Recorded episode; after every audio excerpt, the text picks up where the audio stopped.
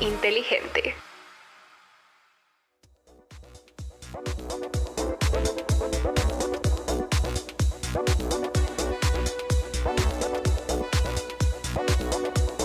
Negocios y marketing, episodio 14.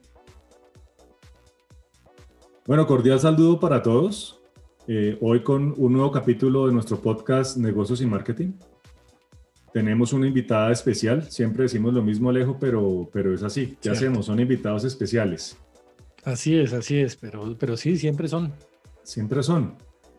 Estudió en el Liceo Francés, ingeniera industrial uniandina, casada, dos hijos, políglota, cuatro idiomas. Eh, actualmente presidente de Jan Haas para Colombia, empresa líder en insights e investigación de mercados, donde ha desarrollado gran parte de toda su carrera en más de 20 años en mercadeo. Ha trabajado en proyectos de investigación para algunas de las principales empresas del país, en temas que van desde posicionamiento de marca, shopper, usabilidad, experiencia de cliente, analytics, social media listening. Ha trabajado intensamente en desarrollar e implementar metodologías e innovaciones de talla mundial en, en el mercado colombiano es representante para Colombia de SOMAR, la mayor asociación de profesionales de la industria en lo referente pues, a, la investigación de mercados. Es miembro de la, y de la Junta Directiva de ASEI, la Asociación Colombiana de Empresas de Investigación. Nos acompaña Sandra Triana Nahum. Buenas tardes, Sandra, bienvenida. Hola, buenas tardes, mil gracias por la invitación. Un placer estar aquí. Hola Sandra, placer para nosotros. Muchas gracias. Bueno, Alejo, ¿cómo ve la invitada? Súper, súper, con algo diferente que seguro vamos a sorprender a la, gente que nos escucha. Sí, creo que este tema de investigación de mercados es absolutamente crucial. Y por ahí quiero arrancar, Sandra. Por ahí quiero empezar en, palabras sencillas, que, que puedan entenderlo, digamos, nuestra audiencia. ¿Qué es una investigación de mercados? A ver, sencillamente y, en la práctica sí lo es, es eh, tratar de entender qué piensa, qué hace, cómo reaccionaría las personas frente a todos los temas que a uno se le ocurran investigar. Entonces puede ser frente a marcas, frente a productos, frente a un tema de opinión pública, puede ser cómo se siente con la experiencia que tuvo en un punto de venta, eh, puede ser saber eh, cómo se conforma su familia, lo que está pensando, hacia dónde quiere ir. Es básicamente las actitudes, opiniones, comportamientos de los, de los colombianos, bueno, en este caso de los, de los consumidores y de los ciudadanos. Eso me imagino, es. Me imagino que juntar esa, esa información valiosa para poder de verdad tomar decisiones acertadas en una empresa, ¿cierto? De acuerdo. Eh, bueno, en tu opinión, sentándolo ya a nuestra realidad colombiana y latinoamericana, ¿qué tan disciplinados, qué tan juiciosos son los empresarios en general en su fase de investigación a la hora de, emprender un proyecto, un negocio, lo que sea? ¿Qué tan juiciosos son? Como en todo, eso depende un poco de la cultura de la, de la compañía, ni siquiera tanto del tamaño. Depende un poco del esquema y de la organización interna y de lo juiciosos que sean en su proceso de mercadeo. Todos aprendemos que en el proceso de mercadeo se inicia con conocer al consumidor. Entonces ahí es donde entra la investigación de mercado. Sin conocer a quién me voy a dirigir, claramente pues es muy difícil lograr productos, estrategias exitosos. El tema está en de dónde saco la información. Si lo estoy haciendo simplemente por mi conocimiento, por lo que yo sé, por lo que yo veo, o lo voy a hacer a través de un método científico y de un, eh, proceso estructurado. De eso depende. Entonces, en Colombia, ¿qué pasa? Hay empresas grandes que lo hacen muy al instinto, como también hay otras que tienen un proceso muy estructurado, que no sacan un producto al mercado sin haber hecho toda una investigación detrás. Mientras que hay unas pequeñas que por muy pequeñas que sean, eh, prefieren ir a la fija o, y, tener información del mercado. Entonces, digamos que es un poco más de, cultura organizacional.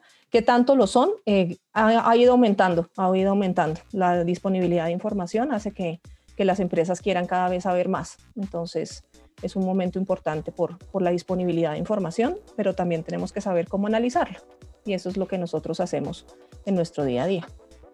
Yo ahí, ahí tengo una, una inquietud puntual. Nosotros los colombianos esto es muy colombiano, no sé si pasa en el resto de Latinoamérica. Vemos negocio en todos lados, ¿no? Donde pasa una esquina, dos amigos comiendo mm. empanada y, uy, uy, a vender empanada aquí es un negociazo. Esto ya, Y le hacen cuentas a las personas y dicen, no, son tres puestos de eso.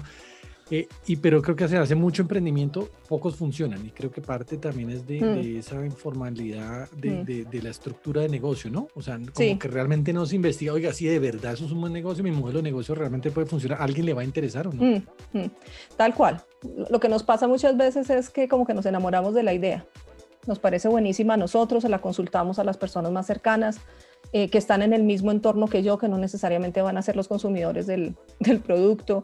Eh, y muchas veces nos enamoramos de la idea, por eso, por eso, y también pasan las compañías grandes. Hay, hay personas, hay gerentes de, de, de producto que se enamoran de una idea y les cuesta muchísimo pensar en, en, en preguntar, en preguntar a, a, pues, a través de alguien objetivo que le diga si la idea, si la idea va, va a funcionar o no. Eh, entonces, pues sí, eso, eso puede suceder, pero no, pero cada vez más la, las personas tratan de hacer algo, algo un poco más fuera de su, de su ámbito, digamos, de sus amigos o de su, de su ámbito cercano. Nuevamente, el acceso que hoy en día se tiene a más consumidores a través de, de la facilidad del, de la, del, mundo digital hace que, que, ese, ese deseo de conocer lo que los demás piensan se, hace, se ha hecho más grande. Pero te hago una pregunta más ahí, disculpa. Claro. Y es, ¿qué tan alcanzable es? Es decir, porque muchas veces ese empresario o ese emprendedor dice, no, no, yo no voy a gastar tanta plata en un estudio, no sé, mm. eso, eso es plata que me sirve en el proyecto. De verdad es muy costoso. Pues yo, yo, yo soy de los que pienso que puede salirle más costoso no hacerlo, pero a ver, ¿realmente el costo es muy alto o no? Como todo, depende de, del alcance, de lo que uno quiera hacer, de la metodología, pero siempre es bueno hacer algo. Yo creo que uno, lo, lo, más importante es oír al cliente, opinar sobre lo que uno está haciendo, sobre el estímulo, sobre el producto. Eh, así sea, eh, puede ser técnica cuantitativa, puede ser cualitativa, las dos tienen sus, sus, fortalezas, pero siempre es importante oír lo que los demás piensan de lo que yo estoy haciendo, porque sucede muchísimo que, que, que muchos empresarios se guían por su propio instinto, lo cual no está mal, hay que usar las dos cosas, pero también es muy importante eh, tener una posición objetiva. El hecho de ser pequeña la muestra o de, o de ser un estudio, digamos que se considere pequeño, no significa que no vaya a ayudar. Y no es muy caro, no es muy caro en comparación a lo que eso puede dar en términos de ajustar, de ajustar eh, características, eh, variables iniciales que uno puede, puede mejorar y que pueden ser fundamentales. Términos de precio, términos de, empaque, cosas que se hacen muchas veces con el instinto, eh, funciona muchísimo porque puede uno cometer errores pues que se pueden arreglar fácilmente. Un empaque, un empaque muchas veces los gerentes de marca lo, comparan o lo hacen en su escritorio, les parece lindo, eh, lo miran, eh, hasta preguntan puede ser, o pueden hacer hasta una investigación que sea solamente el empaque como tal, pero el empaque no va a estar solo. El empaque va a estar en una góndola o ahora va a estar en una página web.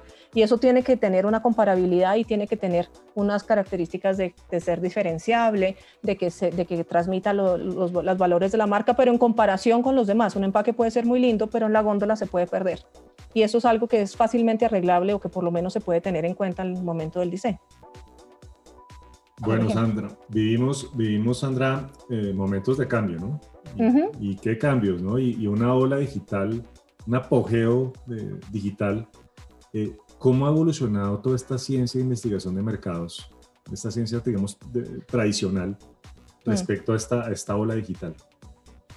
Pues para nosotros también es un momento pues muy importante. Digamos que para nosotros tener acceso a más consumidores de una manera más fácil es buenísimo porque, porque tener la posibilidad de, de, preguntar y que nos respondan más rápidamente, que es lo que nos permiten las encuestas online o, o las encuestas a través de, de, chat o las encuestas que, que utilizan, que se, que se, utilizan a través de los, de los medios digitales, pues obviamente nos ha facilitado el trabajo. Tenemos que tener cuidado y ahí es donde viene lo que nosotros sabemos como investigadores y es que no se le puede preguntar a todo el mundo, no se puede preguntar sin tener una, una ciencia detrás de cómo estoy escogiendo a las personas que les pregunto.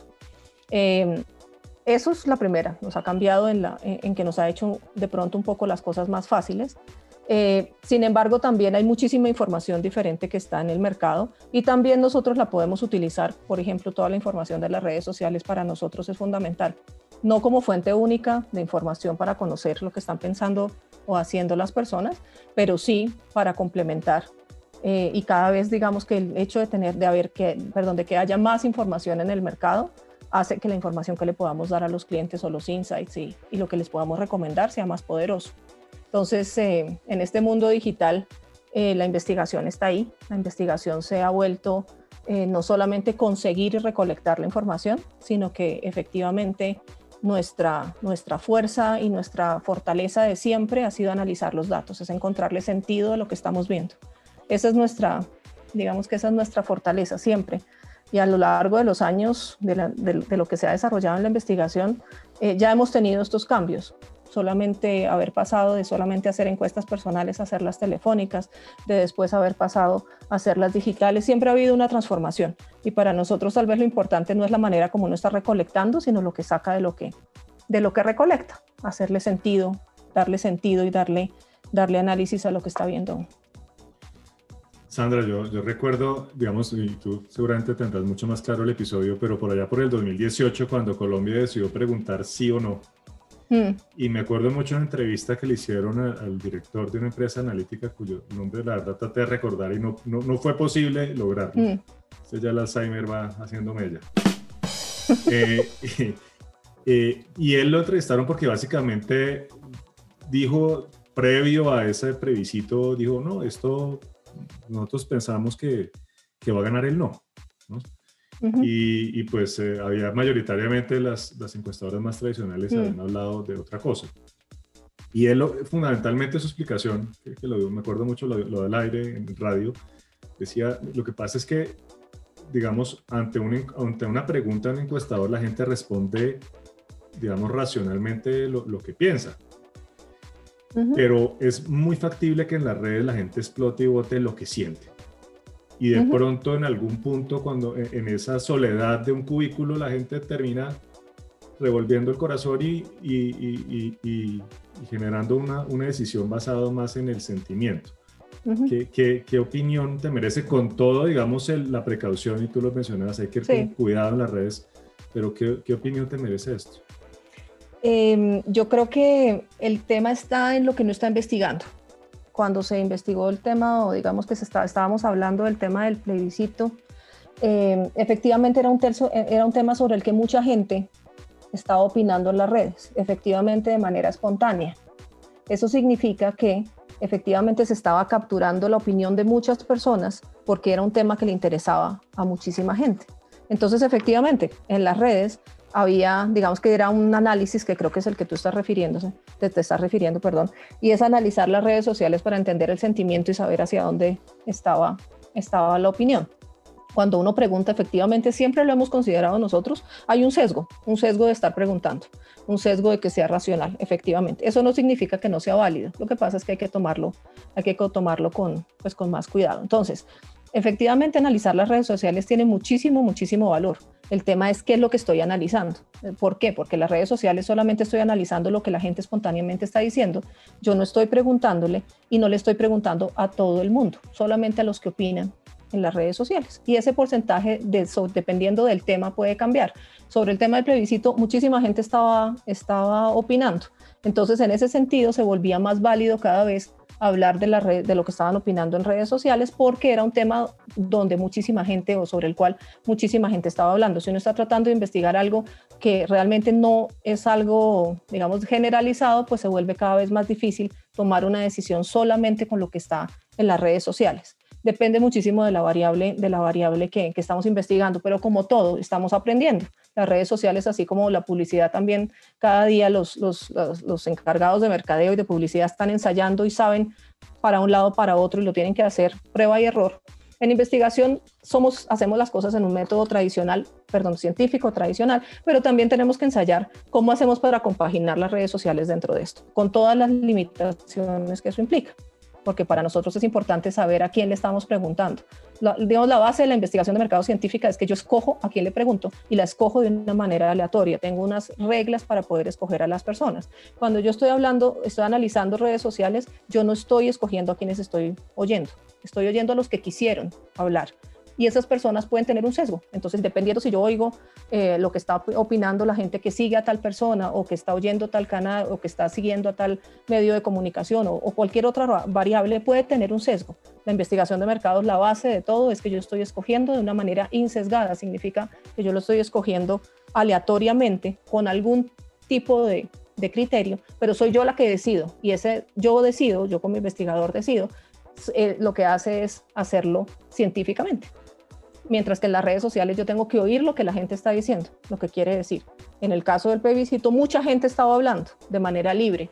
Entonces, digamos que se acercaba un poquito a tener una opinión general. Eh, pero hay otros temas en los que definitivamente hay que tener un complemento de ir a preguntar. Ok, ok, interesante. Hablando de esto, hay un término que nos aparece mucho, creo que ya casi lo dijimos, pero por si alguien no, tiene claridad exactamente, cuéntanos en, específicamente qué es el social media listening, si, me, si mi pronunciación es correcta, eh, y qué alcance tiene, o sea, qué valor puede tener para un empresario de hoy en día, cuéntanos. El social media, media listening es analizar de manera organizada lo que se está diciendo en las redes sobre un tema específico. Entonces, básicamente es ir a las redes sociales y buscar lo que se está diciendo sobre un tema. Entonces, yo quiero saber qué se está diciendo sobre una marca específica o qué está pensando la gente sobre un tema en particular. Entonces, voy a las redes, busco y analizo, pero no analizo, digamos, de manera con, con las métricas tradicionales no, analizo de manera de mirar cuántos likes tuvo tal post o cuáles son los influencers o cuáles son eh, las, los, digamos, los, los, eh, las personas que tienen más seguidores o que tienen más likes o que tuvieron más retweets o lo que sea. Lo que analizo es la temática del discurso, es la manera como lo estoy haciendo, es cuántas palabras están diciendo, qué palabras están diciendo alrededor, cuál es la, el relacionamiento entre las palabras, cuando una palabra aparece, con qué otra está apareciendo, de manera que yo pueda analizar tanto la narrativa como el sentimiento alrededor del discurso. Entonces puedo decir eh, si es un discurso en principio positivo, negativo, si solamente es una opinión neutra, eh, y puedo hablar un poco de qué es lo que se está diciendo. Digamos que de alguna manera nuestra expertise como investigadores es que siempre hemos analizado lo que las personas dicen eh, de manera literal y sobre todo lo que está, sub, digamos, por detrás del discurso y cuál es la razón por lo que lo están diciendo. Entonces las redes sociales nos permiten oír muchísimo lo que las personas están diciendo y a través de la experiencia que tenemos, pues entonces entender e y, pues sí, dar una explicación de por qué se está dando. Alguna, algunos empresarios de, de, compañías grandes le dicen a uno constantemente, no, es que mis, mis negocios son de 30 mil dólares en adelante, no se van a hacer en redes sociales válido, discutible, pero válido. Pero lo que yo digo es que puede que no se hagan, pero sí se pueden caer por redes sociales. Es decir, ese, esa imagen que tenga la marca en mm. la comunidad es súper importante. De acuerdo. Eso es parte del seguimiento que le hacemos, ¿no? ¿Qué están hablando de mi marca, correcto? ¿Qué están hablando de mi marca? Sí, digamos que eso es algo que, por ejemplo, en el mundo del mercadeo hacen eh, las, las, agencias. Las agencias de, pues de, PR, por ejemplo, van, van, eh, van haciendo un monitoreo de cómo, de qué se está diciendo eh, alrededor de la marca. Aquí lo importante y lo que nosotros hacemos desde el punto de vista de investigación es un poco más entender qué es lo que está quedando a través del discurso en la cabeza de las personas, es decir, de todo eso que se está diciendo, por qué se está diciendo y cuál es la relación eh, que hay entre el discurso de las personas y el comportamiento que están teniendo. Y eso es lo más importante. Pero por supuesto, las redes sociales puede ser que no abarquen a todo el mundo, pero son potencialmente, eh, pues, o o, muy positivas o pueden obviamente dañar una marca. Así no sea a través de redes sociales que se hagan las ventas, ¿no? Por supuesto, por supuesto. Bueno, Sandra, em, para los, para los eh, emprendedores y para, y para los eh, empresarios que, que, por ahí nos, nos, escuchan, eh, ¿qué podemos decirles acerca de la analítica predictiva? Es un tema que se viene hablando, muchas veces se, se comenta, pero no estoy tan seguro que la gente lo entienda bien. La analítica predictiva es tomar información que yo tengo sobre mis clientes, sobre, sobre el comportamiento de mis productos, sobre todo sobre el comportamiento de los clientes. Eso se, se, aplica básicamente a bases de datos de clientes sobre las cuales yo tengo comportamiento, tengo variables de clasificación, tengo variables de consumo. Y lo que hago es con esas variables hacer lo que siempre ha hecho la estadística, obviamente hoy en día con metodologías más desarrolladas utilizando pues inteligencia artificial, lo que se hace es tratar de modelar utilizando esas variables, eh, se trata de modelar para predecir un comportamiento. Entonces yo, por ejemplo, puedo em, pensar que voy a buscar personas, voy a mirar, em, creo que, por ejemplo, las personas que son más afines al, al medio ambiente, que les preocupa muchísimo el medio ambiente, yo creo que tienen tales características. Entonces son personas que tienden a comer mejor y son personas que siguen a tales marcas y son personas que que salen de, que hacen ejercicio tres veces a la semana. Eh, y con eso entonces, sabiendo esas tres características que son fundamentales para crear una persona, por ejemplo, que sea consciente del medio ambiente, entonces una vez ya tengo esas características, puedo predecir qué tanto esa persona va a comprar algo. ¿Por qué qué? Porque tiene una predilección por temas del medio ambiente. Ahí lo importante es que todas esas variables, esas tres variables, por ejemplo, que yo me acabo de inventar, yo tengo que saber que efectivamente tienen una correlación con un comportamiento. Entonces, ¿qué hago? A través de investigación digo, los que compran esto se caracterizan por estas variables. Una vez yo tengo ese modelo en chiquito, lo puedo ampliar a una base de datos más grande. Entonces puedo hacer una muestra, puedo decir, efectivamente estoy encontrando que las personas que les importa el medio ambiente tienen estas tres características particulares. Después voy y busco esas tres características para poder decir, ah, bueno, del total de mis clientes voy a tener el 30% que efectivamente les importa más em, los temas de medio ambiente y por lo tanto son más propensos a comprar tal cosa. Es decir, les a predecir el comportamiento de alguien con base en las variables que, que tengo, que tengo que tengo ya capturadas o que puedo capturar de comportamiento, de opinión, personas que hablan, que hablan de un tema, que siguen a, las, a tales personas en redes, por ejemplo, o que, que han comprado tal tipo de productos. Entonces son más propensas a comprar otros. Esos son los modelos que se hacen. Y ahí hay muchos modelos estadísticos que hoy en día se hacen de manera más rápida, más eficiente a través de la inteligencia artificial. Ese es como el gran avance realmente, que antes se hacía como más manualmente. Ahora la inteligencia artificial encuentra, digamos, más relaciones, muchísimas más relaciones que lo que se podía hacer antes. Ok, todo esto que hemos visto, ¿cómo es el, panorama actual y a, futuro inmediato en Colombia y tal vez en Latinoamérica de, de toda esta analítica de negocios? yo creo que estamos avanzando a un ritmo muy, muy interesante. Creo que los colombianos de por sí nos encanta el tema digital. Creo que ustedes lo saben más que, más que nadie que trabajan en esto todo el día. Y los colombianos somos muy dados a, a, a, que nos gusten las innovaciones. Y el tema digital ha sido un tema que en general nos ha gustado muchísimo. Eh, entonces, en ese, en, ese, en ese orden de ideas, los empresarios también lo son. Y, y proponer este tipo de metodologías tiene un muy buen, digamos, una muy buena acogida entre los empresarios. Em, entonces yo, yo, lo, yo lo veo, es decir, hay compañías, hay empresas que se dedican exclusivamente a esto por el gran volumen de datos que existe.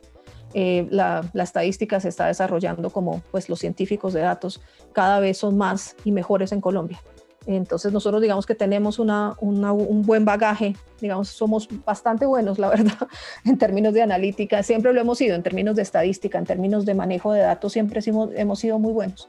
Entonces, este es un, pues un excelente momento para, para desarrollar aún más. Y los empresarios lo están, lo están, lo están pidiendo y, son, digamos, receptivos a, a, este tipo de metodologías. Bueno, buen momento. Sí, sí, sí, es un muy buen momento. Bueno, vivimos una, comillas, nueva realidad, comillas. Un término que, que sí, un poquito cansón, pero, pero eso es cierto. Nueva realidad. Eh, ¿Qué tanto desde tu óptica has podido ver que, han cambiado los hábitos de compra en los hogares colombianos? ¿Qué tanto ha cambiado eso? Eh, cambió durante la pandemia, obviamente, y, y, ahora digamos que hay algunos que se han quedado, que se han quedado pues porque tampoco hemos vuelto, digamos, a la, a la realidad de antes, posiblemente no volvamos en el corto, corto plazo. Entonces, eh, realmente los colombianos sí cambiamos. ¿Cambiamos en qué? Por ejemplo, muchos hombres siguen yendo a comprar. Antes de la, antes de la, de la pandemia no, no había sino el 30% de hombres que iban a hacer las compras, por ejemplo, del mercado y hoy estamos ya hablando del 55% de hombres que van, que van a comprar. Eso fue una, digamos, una, un hallazgo de durante la pandemia. Ellos fueron, los hombres son los, fueron los primeros y los más frecuentemente encargados de hacer las compras en la casa, pero se quedó esa, esa, esa, digamos que ese hábito, ese hábito se quedó. La manera de hacer las compras, estamos comprando muchísimo más a través de páginas web, casi 32% de los colombianos compra a través de páginas web, los, las apps de domicilios, por supuesto, WhatsApp también ha subido mucho. Em, realmente hemos aumentado la cantidad de canales, seguimos yendo a los puntos de venta, pero estamos comprando más por teléfono, por ejemplo. Uno cree que eso ya se había acabado y, digamos que el teléfono también fue una, un, digamos, una, una, una, herramienta que muchos comerciantes utilizaron pues por ser sencilla, ¿no? Y digamos que se parece, está como ahí en el intermedio para los que todavía quieren hablar con, con alguien. Y algo más, más actitudinal, eh, empezamos a ensayar productos nuevos. Principio en la cuarentena por escasez, cuando no se encontraban todos los productos, pero eso nos dio la posibilidad de, ensayar productos nuevos. Y, e internamente en los hogares seguimos con la necesidad de, ser prácticos, de ser más prácticos, de ser más rápidos en las preparaciones, por ejemplo. Eh, un tema que siempre ha estado, pero que en este momento se, digamos que se, que se, que se volvió más intenso y que sigue estando, que sigue estando después de, a pesar de que ahora digamos que es, un, nuevo, es un nuevo momento, sigue estando, hacer preparaciones más rápidas, hacer preparaciones más fáciles, ensayar recetas, fue algo que como que se quedó eh, dentro, de la, dentro del comportamiento de, de los colombianos. Em, seguimos teniendo problemas con, con algunos de los, de los eh, de las plataformas, por ejemplo, de las plataformas digitales, eh, a pesar de que los colombianos nos adaptamos a, a lo que nos estaban ofreciendo las, las, empresas y efectivamente las empresas, digamos que mejoraron muchísimo su, la experiencia de cliente dentro de las plataformas digitales, seguimos teniendo, digamos que ese es uno de los principales problemas que los colombianos hemos encontrado al momento de, utilizar esos, estos, estos nuevos mecanismos y, por ejemplo, nuevas formas de pago. El datáfono ha crecido, casi el 50% de los colombianos ya usa datáfono de manera regular cuando estaba en 30% durante la pandemia y mucho menos antes de la pandemia. Digamos que son cambios muy, muy a nivel digital, eh, muy a nivel de, de, de, estar a la expectativa de lo, que los, de lo que los empresarios nos están ofreciendo. Le sumo a eso, creo que una, un problema que se nos ha sumado mucho y era la lavadera de losa. Nunca se había lavado tanta losa. Sí, estamos gastando más losa. Eso de estar en la casa es un problema. Yo ya soy magíster en eso. Sí, lo digo de verdad. Nunca había pasado tanto. Póngame en un hotel a lavar y les vuelo sacando, sacando losa. ¿Sí ven? Las cosas buenas de la pandemia. Sí, sí, sí, sí. Bueno, Sandra, eh, ¿cómo se puede nutrir la investigación de mercados con el Big Data? Cuéntanos un poco de eso. Como les decía, yo creo que entre más información haya, pues mejor, porque realmente lo que se necesita es tomar mejores decisiones. El Big Data lo que tiene es que tiene es mucha información que se venía recopilando. Big Data se entiende grandes cantidades de información que de por sí estaban almacenados, por ejemplo, en las bases de datos que, los que las empresas tenían sobre sus clientes. Eh, sobre puntos de contacto, sobre cuántas veces una persona había llamado. Eh, lo que se está haciendo con el Big Data hoy en día es que esas bases de datos que eran como silos separados, pues hoy en día se están uniendo. Cada, cada área logra encontrar una llave que hace que en la misma base de datos yo pueda tener no solamente las variables iniciales de contacto de una persona, sino que tenga cuántas veces ha llamado, cuántas veces se ha quejado, cuántas veces ha comprado y bueno, y en otros, en otros procesos pues muchísima más información. ¿Qué es lo que se puede sacar ahí? Pues información verídica de qué es lo que está haciendo la persona, información comportamental. Yo puedo efectivamente saber eh, qué es lo que hizo y preguntar, que viene el complemento de lo que nosotros hacemos, por qué lo hizo. Entonces, la información se, se ve cada, digamos que se, ha vuelto cada vez más eh, observada. Yo puedo observar lo que la persona está haciendo, pero tengo que preguntar por qué lo hizo. Encontrar los porqués se ha vuelto cada vez más importante para poderle dar sentido a los datos de lo que estoy viendo. Entonces eso es lo que hace el Big Data. El Big Data también, pues, pues digamos que es, esa mar de información que permite segmentar a los clientes, pero una vez yo los, los segmenté, tengo que ir a conocerlos, tengo que ir a, a, profundizar quiénes son, y no solamente en su comportamiento, sino en lo que piensan. Ahí es donde viene la investigación, que es ir a, a darle sentido a eso que yo estoy viendo en los datos. Entonces, pues como para responder tu pregunta, realmente lo que, lo que ha hecho la, analítica o la información es enriquecer, enriquecer las tomas de decisiones. Y la investigación entra ahí. Bueno, Sandra, llevas más de 20 años siendo una estudiosa del mercadeo. y, y por eso me parece muy valioso aquí tu opinión. Digamos, has visto como una evolución con esta nueva situación que vivimos ¿Cómo has visto que, que, haya afectado como esa evolución del mercadeo? Em, pues en términos de información, creo que los, los, ejecutivos de mercadeo tienen más información y lo que se ha vuelto es un reto es saber qué es importante dentro de toda esa información. Eh, esa es como la, la, mayor información, la mayor evolución en términos de, de las personas que, que, hoy en día están encargadas del, del tema. Em, digamos que hay más facilidad hay más manera de hacer modelos que permiten ser más exactos en lo que se puede en la publicidad, eh, targetear mejor, es decir, efectivamente llegarle con la publicidad exactamente a las personas que, que yo quiero.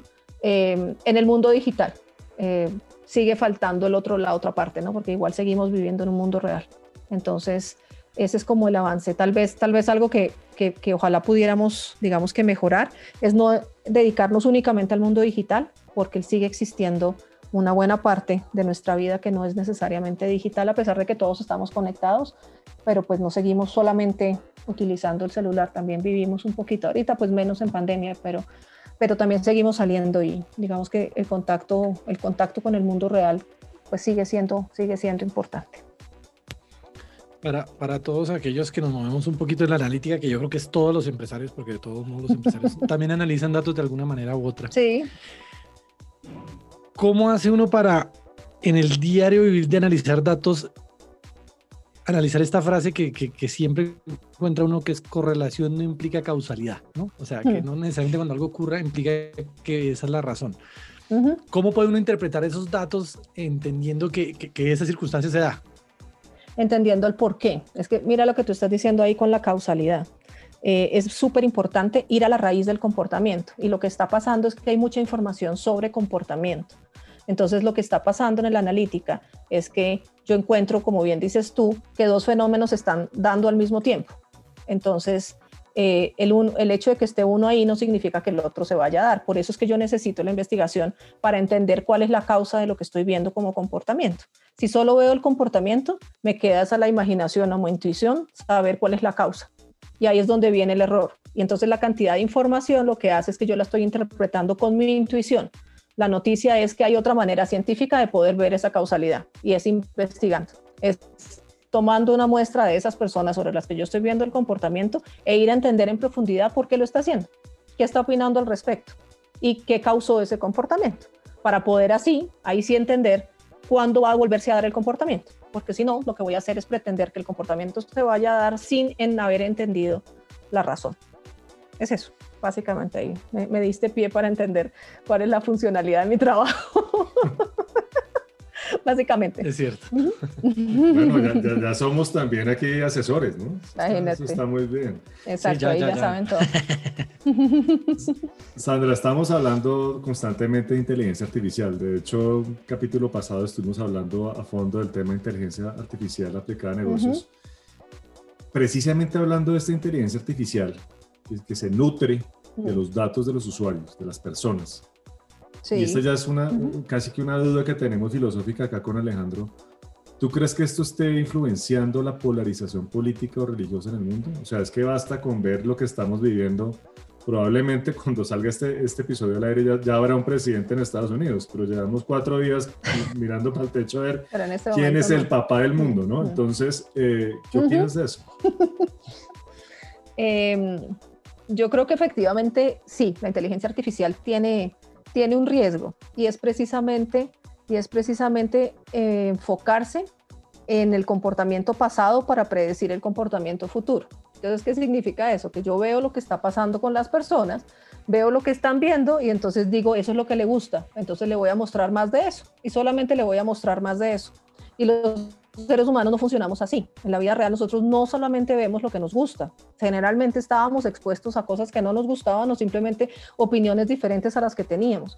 La inteligencia artificial no entiende eso, lo que hace es repetir el comportamiento. Si yo ya busqué una mesa, me sigue mostrando mesas, así yo ya haya dejado de necesitar mesas, ¿cierto? Porque esa es la manera como la inteligencia artificial está funcionando. Eso es lo que pasa con las opiniones religiosas y políticas, y es que cuando uno entra en una corriente, resulta viendo siempre la misma información de la misma corriente. Esos son los algoritmos. No es que sea malo o es que sea bueno, pues claro, en este momento en el desarrollo en que van, pues tendemos entonces efectivamente a potencializar las mismas, digamos, nuestras mismas opiniones nuestro, entrar dentro de ese micro, digamos, de ese micromundo en el cual encuentro personas que piensan exactamente igual y lo que estoy viendo es cada vez y estoy reforzando y reforzando y reforzando el mismo mensaje con una, con una, con un agravante. Y es que al cerebro humano le encanta reforzar lo que piensa. Entonces, cada vez que yo veo algo, lo veo dos veces, creo que es cada vez más verdad. Entre más vea algo, mi cerebro cree que más verdad es. Esa es la manera como estamos cableados. Entonces, entre más veces yo vea el mismo mensaje, me estoy reforzando mi propio, mi propio pensamiento. Entonces, si yo creo algo y veo muchas más personas que están creyendo lo mismo que yo, que están opinando lo mismo que yo, creo, tiendo a pensar que todo el mundo piensa igual que yo. ¿Por qué? Porque no me están mostrando la otra parte. Y eso es lo que la inteligencia artificial hacia allá tenemos que ir. Y es que la inteligencia artificial no puede, no puede guiar nuestra, nuestro pensamiento. Tiene que darnos la oportunidad de usar, de funcionar como funcionamos en el mundo normal. Y es que nosotros no necesariamente solo oímos a lo que, lo que está de acuerdo con nosotros, pues porque no, nadie nos está, digamos, escogiendo lo que debemos oír. Las redes sociales sí no lo pueden estar escogiendo. Tienes que hacer el esfuerzo, el esfuerzo consciente de buscar una opinión contraria o de buscar el otro bando, y eso ya es muchísimo más difícil para el cerebro. Tendemos a estar en el sitio donde nos, nos parece más cómodo, que es oír la misma opinión eh, y que nos valide que estamos de acuerdo. Entonces, sí, para contestarte en este momento en el desarrollo de la inteligencia artificial, sí creo que, que efectivamente la influencia, pero tengo la esperanza de que pueda mejorar, de que la misma inteligencia artificial vaya aprendiendo eh, y efectivamente nos logre mostrar de manera más objetiva todo lo que está pasando. De acuerdo. Yo tengo entendido, a ver, en el mundo estamos llenos de filas, en todos lados hay que hacer filas, y más ahora con las pandemias, ¿no? Entonces hay filas por todos lados. más larga además. Sí, ya cuando mm. creíamos que se estaban dejando, cambiándolo por la silla mm. con el ticket, ya ahora estamos en las filas otra vez. Más separaditas. Pero este es un espacio que, más separaditos, parece la veo uno más larga por eso, pero... Eh, eh, sé que eso también tiene un valor, ¿no? O sea, yo puedo con la data ayudarle a una empresa, oiga, administre sus filas de esta manera, haga esto de esta manera. O sea, hasta en eso puede ayudarme la data, ¿no? Sí, por supuesto.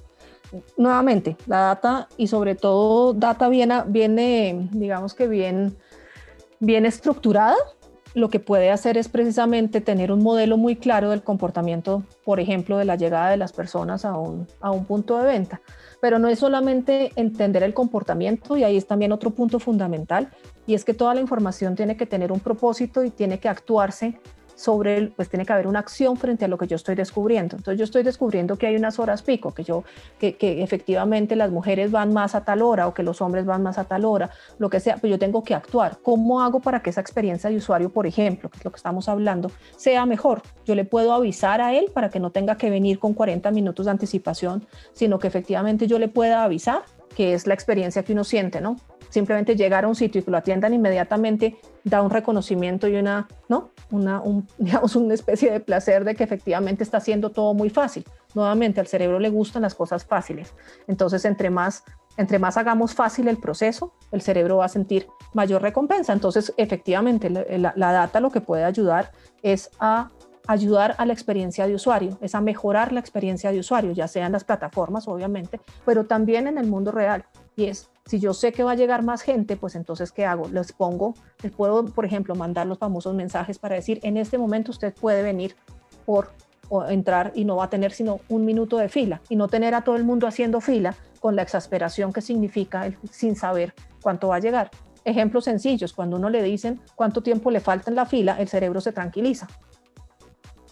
Pero cuando uno no sabe, el cerebro sigue en agonía permanente y eso al cerebro le molesta, si uno sepa que se puede demorar una hora. El hecho de que le estén diciendo, que es lo que siempre ha usado Disney, que le diga a uno exactamente cuánto se va a demorar, le da tranquilidad al cerebro. Entonces, eso es lo que puede hacer el Big Data. La data lo que, puede, lo que puede ayudar es a mejorar las experiencias, no solamente a conocer el comportamiento, que es donde se quedan muchas de las empresas. Saben que pasa eso, pero mm, no, yo no puedo hacer nada. Y ahí es donde viene la creatividad, la creatividad de usar esa información y de usar la tecnología para mejorar la experiencia de usuario. En ese, caso de Disney es entre tranquilidad y resignación, ¿no? Porque ya cuando no faltan dos horas, pues bueno, ¿qué más puede hacer? Pero uno sabe cuál es la recompensa. Entonces tu cerebro ahí hace un equilibrio. Correcto. Yo quiero, y además muchas veces uno decide, uy, no, eso no vale la pena para esperarme dos horas. Bueno, entonces, pero yo ya tomé la decisión, tengo control de mi decisión. No estoy ahí a merced de lo que pase y al cerebro no le gusta estar a merced de... Falta, falta mucha aplicación de esto, eh, por ejemplo, en los modelos de, transporte masivo, ¿no? Yo creo que los modelos de transporte masivo claramente salieron de todos los parámetros y ha sido muy difícil de modelar, pienso. no, más el, más el, ladrón, más el colado, pues es que es casi difícil. creo que los modelos ya han sido sobrepasados la, la capacidad de los sistemas de poderlo modelar. Y no sé si sea cierto, Sandra, pronto tú me lo puedes revalidar o corregir, pero yo leí una estadística que decía que Bogotá es la ciudad más grande del mundo sin metro. Entonces... yo también he oído lo mismo, pero, pero pues puede ser, no sé. Bueno, esto, esto ha sido un viaje vertiginoso por el mundo de, la investigación de mercados, ¿no, Alejo? Esto... Sí, sí, sí, sí. Hay, mucho, mucho para hacerle pensar a un empresario porque nosotros somos eh, muy creativos, pero eh, muy talentosos, hablo por los latinos, pero somos muy aventureros, eh, con poca... hemos hecho con poco manejo del dato real para tomar decisiones certeras. Eso es más de la intuición y entonces eso me sale así. Sí. El echado para adelante, ¿no? Es, el echado para adelante. Eso, eso sale bien. Eso sale, eso, eso, sale. bien. Eso, haga. Ah, dele que no viene carro, decía un amigo mío. Entonces, así funciona mucho, mucho esto y, y esto nos hace pensar de que no, es mejor siempre, siempre analizar las cosas antes. Tener esto me va a salir mucho más barato. Así sea chiquito. Tal vez una de las una de las enseñanzas es que así por, por, muy poquito lo que uno sepa o por muy poquito lo que invierta, eh, algo es mejor, es mejor saber, es mejor saber desde el principio. Eh, oír hablar a los futuros clientes, oír lo que piensan, le puede a uno abrir muchísimo la cabeza para arreglar cosas que, necesariamente no había pensado. Es súper importante, así sea en chiquito eh, o en más grande, eh, tener el feedback inicial. Es súper, súper importante. Hay una con la que sufrimos nosotros, ¿cierto, Mauro? Y es cuando el, ese emprendedor o ese empresario se le ocurre algo muy innovador la pedagogía que implica para el nuevo usuario entender eso tan innovador es súper complicado y súper costoso. De acuerdo. Y cuando es algo muy normal, pues la competencia es durísima. Entonces, creo que esto también le puede dar a uno entender el balance. Oiga, ¿por dónde me puedo ir yo que me vaya mejor, no? De acuerdo, de acuerdo. Y además los usuarios siempre le pueden decir a uno eh, algo, algo. Y sobre todo, es muy valioso que la persona, el papá del proyecto, oiga a los usuarios. Es súper importante, ya sea para una para una página, para una página, para un producto, para una empresa, para lo que sea. Eh, oír el feedback directamente, porque ahí hay una conexión muy importante entre las palabras que están expresando las personas y lo que yo pensé. Y necesito entender que si lo que yo, lo que yo, que yo me imaginé cuando, cuando, cuando estaba diseñando efectivamente está llegando allá y lo están interpretando de la misma manera, porque no siempre es así. Hay una disonancia muchas veces. Las empresas vienen con una idea que tienen en la cabeza cuando la transmiten y la quieren escribir en un concepto o ya la, o ya la logran plasmar en un producto, no es lo mismo que la idea que tenían al puro principio y efectivamente el consumidor pues reacciona con algo que no les parece tan, tan emocionante, por ejemplo a un empresario le puede parecer buenísimo un ajuste que le está haciendo a un producto y resulta que al final pues no necesariamente era tan impactante, a pesar de que eso me está costando una cantidad y yo creía que era lo, la machera, no está funcionando y no es que la, la, idea esté mal, es la implementación, ¿no? El diablo está en los detalles, es la implementación que hace que, que, el consumidor no lo esté entendiendo. Y eso puede ser simplemente una manera de, una, digamos, cosa de, de arreglar y de ajustar la comunicación para que el producto vuelva a ser exitoso. Sí, lo, lo, decía Sandra al principio de, de esta entrevista, y se me quedó grabado esa, esa, frase, uno a veces se enamora de la, de, la idea, ¿no? Y, y, de pronto, como muchas veces en la vida, no necesariamente puede ser el mejor consejero estar uno omnibulado, sí, totalmente sesgado, sesgado, sesgado sí. Eh, bueno, nosotros... Cegado y sesgado. Cegado y sesgado. Yo, creo que hay, puede hacer un estudio de mercado fácil. Si no le pregunta a la mamá, le va a decir, oh, no, eso de una usted puede con todo. si le pregunta a la mujer, también. Si le pregunta a la ex mujer, yo creo que esa puede ser una buena, un, buen test porque sale a decir, no, usted como con todo sigue soñando ahí, eso no le va para ningún lado. Entonces ya sabe uno un poquito mejor. Pero, pero precisamente por eso no hay que preguntarle a los amigos. Eso es como los médicos que, no le, que no operan, que no operan al la familia es lo mismo. Uno no le puede preguntar a los que están involucrados emocionalmente. Entonces por eso hay que preguntarle a otros. ¿Te toca mucho trabajo con políticos? Perdona, pregúntame algo, me imagino. Eh, no mucho. Parece que es como lo más ruidoso, es lo que más sale, pero no es lo que más hacemos, la verdad. ¿Y qué tal es trabajar eh, con un político? Ay, Dios. Tiene sus... Es, es, interesante porque es el mundo real, muy, muy real, ¿no? Es, es, es algo que, que, toca la vida de, de, todos y en el momento de campaña son temas muy trascendentales, ¿no? Son temas muy importantes para, para el futuro del país y demás. Pero como todo tiene mucha emocionalidad. Una campaña política es muy, muy emocional, depende muchísimo de la persona y eso pues obviamente eh, trae, digamos, dificultades en el momento de, aplicar un método, un método científico y, digamos que, que, ser que ser muy estructurado en el tema, pero pues lo logramos, obviamente, como en todo. Seguro que también con, buen, con un buen algo. Seguro que con un buen estudio anterior también se evitaría tanto quemado por ahí de pronto.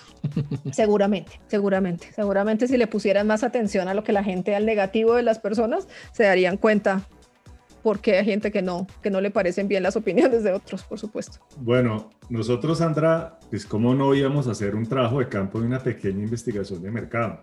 Ajá. Y entonces, pues no, amante de la pasta y del buen queso. ¿Yo? Eh, sí, por supuesto. Ajá. Eh, y eso, bueno, eso no, no me causó sorpresa, pero sí me causó sorpresa una afinidad enorme con Inglaterra. Imagínate. Cuéntame un poco de eso.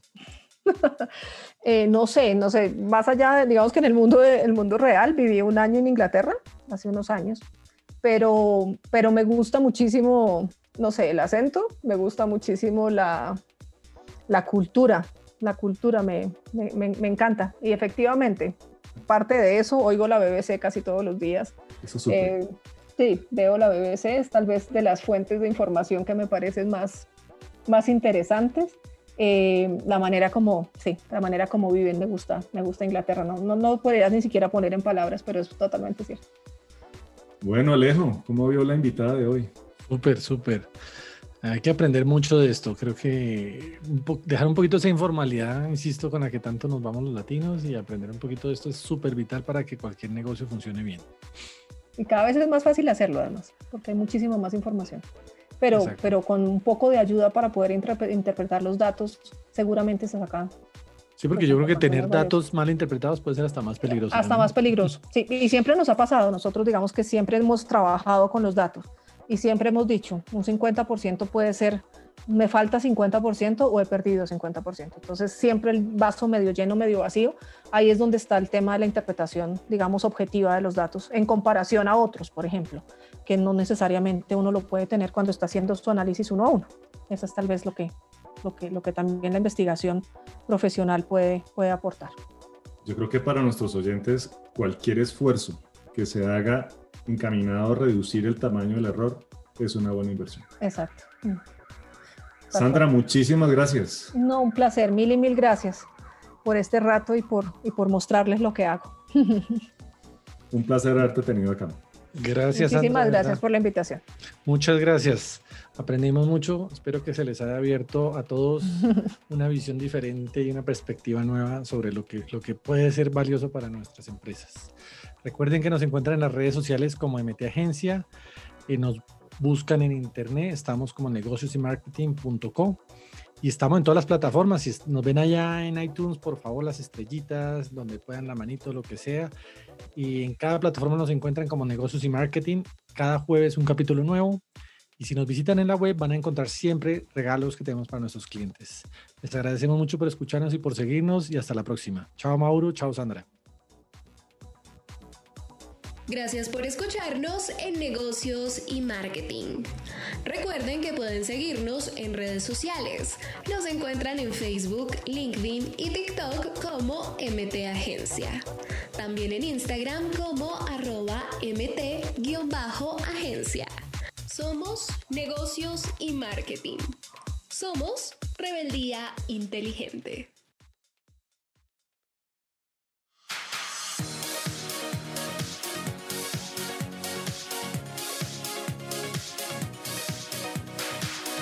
El día inteligente.